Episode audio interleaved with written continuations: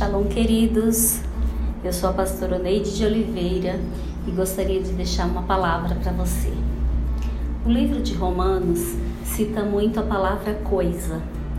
No nosso dia a dia, falamos por várias vezes a palavra coisa. Os mineiros falam me dá aquele trem. Você viu aquele trem? E nós costumamos dizer: pega aquela coisa para mim, por favor. Você viu que coisa linda! Ou então, tô sentindo uma coisa ruim. Ou as coisas vão melhorar. Coisas.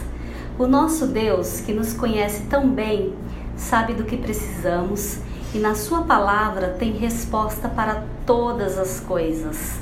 Em Romanos 8,28 está escrito: Porque todas as coisas contribuem juntamente para o bem daqueles que amam a Deus, daqueles que são chamados segundo o seu propósito.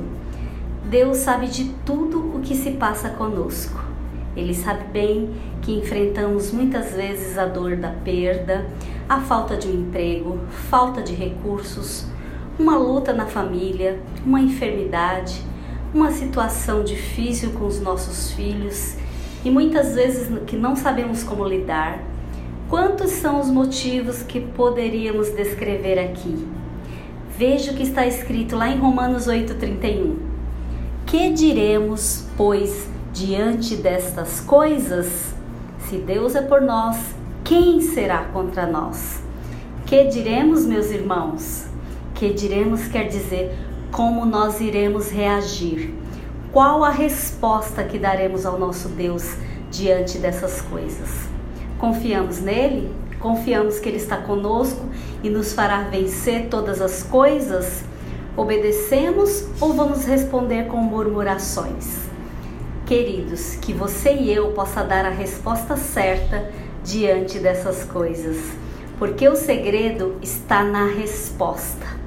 Coisas fazem parte da nossa história, elas passam e servem para nos forjar e nos levar ao propósito. Não se prenda a coisas.